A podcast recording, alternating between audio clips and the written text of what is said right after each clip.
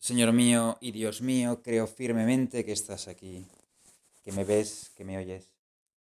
Te adoro con profunda reverencia. Te pido perdón de mis pecados y gracia para hacer con fruto este rato de oración. Madre mía Inmaculada, San José mi Padre y Señor, Ángel de mi guarda, interceded por mí. Comenzamos el tiempo de Adviento, un tiempo en el que meditamos las dos venidas del Mesías. Por un lado, volvemos a considerar la realidad de que Cristo vendrá de nuevo, esta vez de manera definitiva. Y por otro, nos preparamos para celebrar que Dios ha querido nada menos que habitar entre nosotros, que ha nacido entre nosotros un Salvador.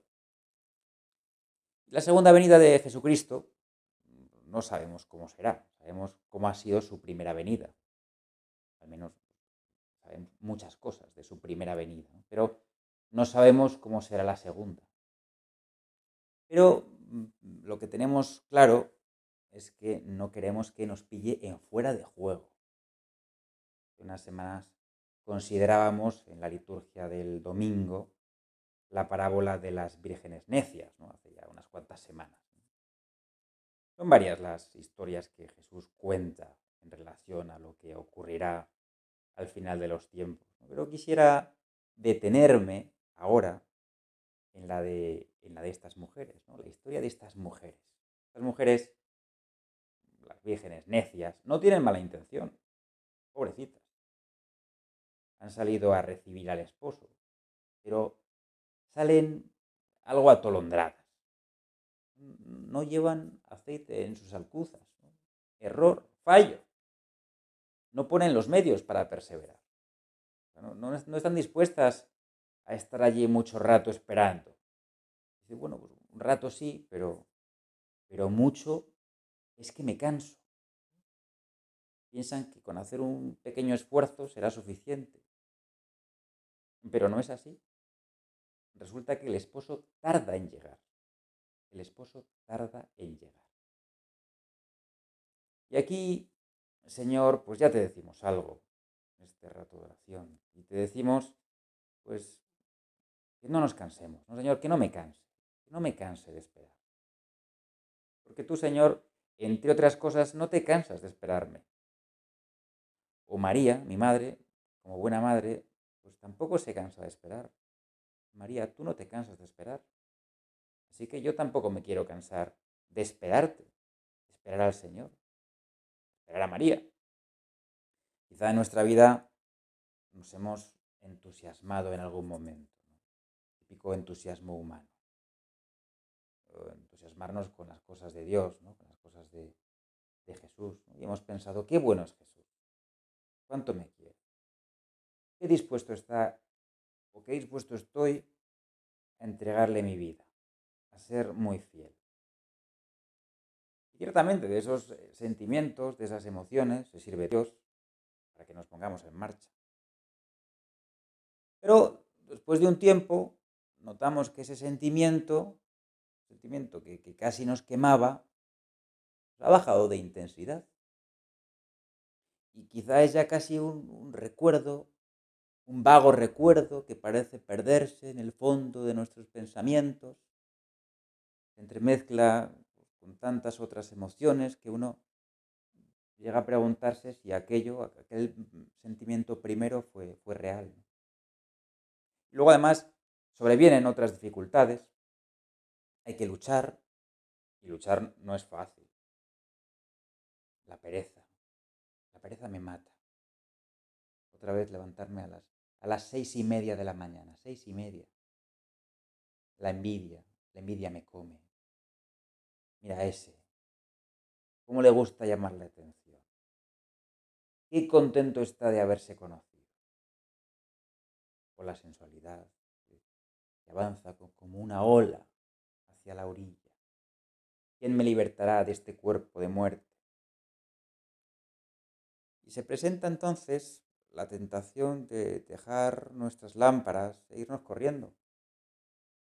Pero no, Señor, que no me canse que no me canse de esperar, que luche, que luche contra todo aquello que trata de apagar mi lámpara y moverme de mi sitio. Y me pregunto ahora, en este rato de oración, Señor, ¿qué medios he de poner para perseverar? ¿Cuál va a ser el aceite que me permita estar cuando llegue el esposo? El aceite que va a alimentar mi lámpara. Si quiero perseverar, si quiero, no sé, purificarme, el adviento es un tiempo de purificación, y estar listo para cuando me llame el Señor, para cuando llegue el esposo, he de rezar, ponerme en la presencia de Dios. Cuando meditamos con Jesús acerca de nuestra vida, el Señor nos hace ver en qué posición nos encontramos. Oye, Majo, estás en fuera de juego. Así no te pueden pasar el balón. O estás demasiado pegado a la banda y tu posición es en el centro del campo. En fin, quizá el símil futbolístico nos puede ayudar.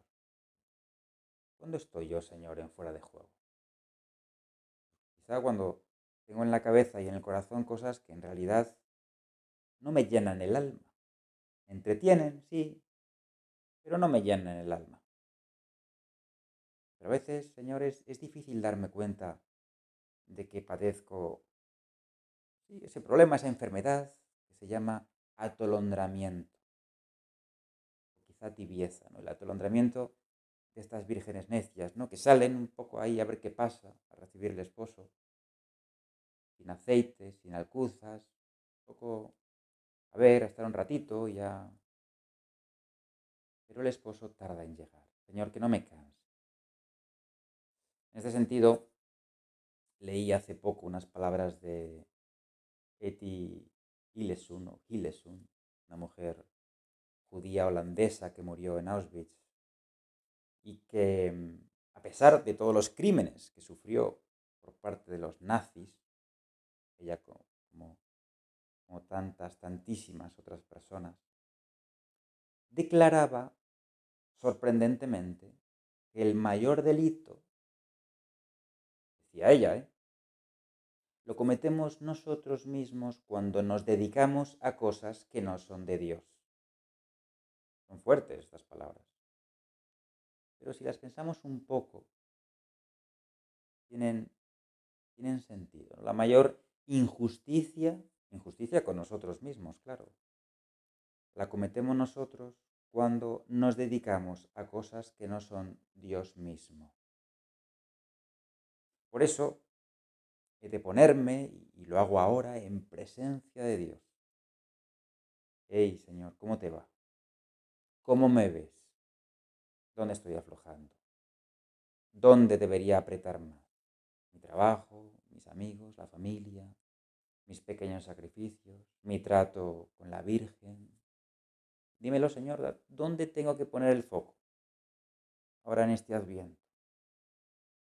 La oración es el aceite que necesito para perseverar, para permanecer en mi sitio. Aquí estoy, esperando al esposo, aquí con mi lámpara encendida, en mi posición. Por eso, uno de los propósitos que puedo hacerme en este tiempo de adviento puede ser precisamente este. No dejar la oración. No dejar la oración. Sacar todos los días unos minutos para ponerme en tu presencia, Señor, conversar contigo de esto, de aquello. Hace poco leí una novela en la que se reproduce una conversación entre un padre y un hijo, y la verdad es que pone los pelos de punta. ¿Y tú cuándo te diste cuenta de que yo era tu padre? Pregunta el padre, lógicamente. Contestación del niño. El día en que comenzaste a hablarme. El día en que comenzaste a hablarme. Aquí falta un poco de contexto. En fin, esto nos puede servir para reflexionar sobre el tema del diálogo, de la comunicación. Cristo viene, el Mesías va a nacer y yo necesito hablarle. Si quiero conocer al Señor, si quiero amarle, si quiero meterlo en mi corazón, he de hablarle. ¿Cuándo voy a hablar contigo, Señor? ¿Cuándo voy a dedicarte mi tiempo? El adviento es un tiempo de preparación, un tiempo de purificación. Señor, aparta de mí todo lo que me aparte de ti. Te pongas contento cuando me tengas que juzgar, Señor. Pero es también un tiempo de alegría y de esperanza. Y, y aquí reproduzco de nuevo otro relato. Una madre espera a su hijo impaciente. Abrió la carta y una lágrima brotó de sus pupilas. La esperanza y la alegría se instalaban pacíficas en su alma. El hijo volvía a casa. Una madre que espera que recibe la noticia de que su hijo vuelve a casa. ¿no? Imaginaos la alegría de esa madre al saber que su hijo vuelve, en este caso, volvía de la guerra. Se ha salvado y vuelve a casa.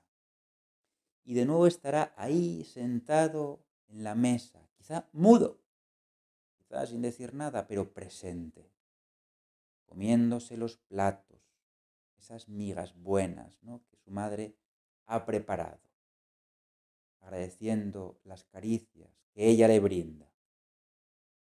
También yo, Señor, quiero que crezca en mí ese sentimiento de alegría y de esperanza. Quiero hacerte hueco en mi alma. Quiero que nazcas en mi corazón. Qué, palabras más bonitas para que tú y yo se las repitamos al Señor. Por eso, pues quizá estás, estoy, estamos pensando en poner el Belén. Qué buenos son los días de Adviento para ir preparando la Navidad, para poner el Belén en mi casa y también en mi alma.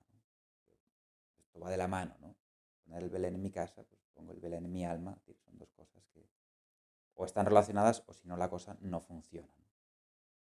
El año pasado me contaba una familia en los días previos a la Navidad cuando ya habían puesto en casa el nacimiento, echaron de repente en falta unas gallinas que servían un poco para ambientar la escena, acompañando al buey, a la mula. Y para sorpresa de la madre, las gallinas fueron por fin encontradas encima de uno de los radiadores de la habitación del hermano de cinco años, ¿no? el hermano pequeño. Cuando éste fue interrogado ¿no? por esa sorprendente aparición, respondió que las gallinas no pondrían huevos a menos que estuvieran calentitas. Cosa obvia de sentido común. Pues, señor, también yo quiero vivir con ese realismo, la puesta en escena del Belén. ¿no? Oye, que esto, esto va en serio, ¿no? Esto es real, Cristo va a nacer. Tú, Jesús, vives realmente. Y quiero además que encuentres ese calor de hogar en mi alma, junto a María, San José,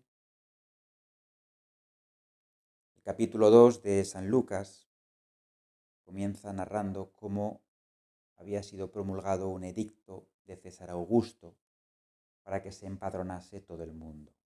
Todos iban a inscribirse, cada uno a su ciudad. José, como era de la casa y familia de David, subió desde Nazaret, ciudad de Galilea, a la ciudad de David llamada Belén, en Judea, para empadronarse con María, su esposa. Y cuando se encontraban allí, pues, le llegó a María la hora del parto. María y José esperan la llegada de Jesús. Su alma y su mente están puestas totalmente en el nacimiento de su hijo, cosa obvia, ¿no? Podemos imaginar su emoción, el cuidado que pondrían en todo. Sin embargo, tienen que atender a una obligación civil. Tienen que viajar tienen que ocuparse, en definitiva, de las cosas de este mundo. Y aquello provocaría cierto desasosiego. Al menos tendrían que organizarse para ver el mejor modo de viajar, calcular los tiempos del embarazo, proveerse de todo lo necesario.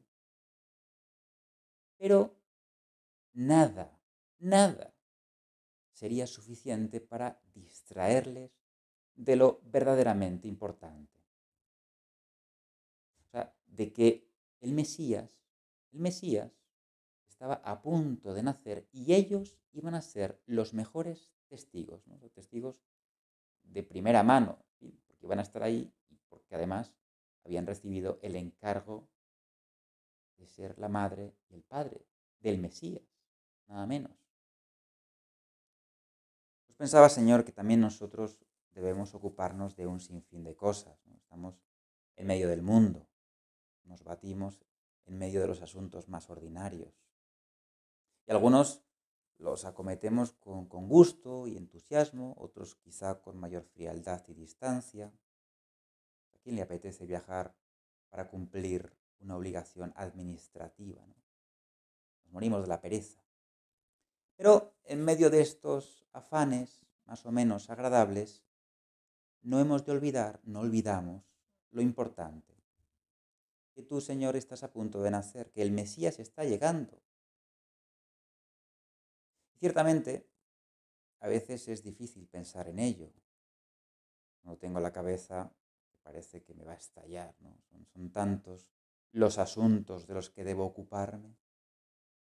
Por eso, Señor, pensaba que es importante la presencia física de un crucifijo, de una imagen de la Virgen, en la mesa de trabajo. O también, ahora pues es típico ¿no? escuchar villancicos mientras trabajo, no resulta demasiado ruidoso, claro. Y tener eso ahí de fondo, los villancicos. O ir contando historias mm, sobre la Navidad, sobre José, sobre María, cuando los niños se van a la cama o se están poniendo el pijama. Oye, pues en el fondo ir preparando en nuestra alma la venida del Señor. Para eso está el adviento, ¿no? que va a venir, que va a venir. Tener presencia de Dios durante el día, preparar en mi alma el nacimiento de Jesús, es, es difícil, pero es fácil. En realidad, con un poco de ingenio, es fácil. Y sabemos que el amor es ingenioso.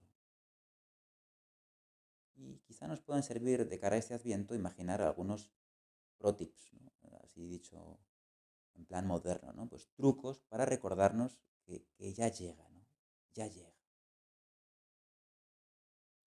Uno de los elementos del Adviento es, la corona, cuyas velas encendemos cada domingo. Y recuerdo como en el colegio un niño de 8 años se quemó un poco el dedo intentando encender la última vela de la corona de Adviento.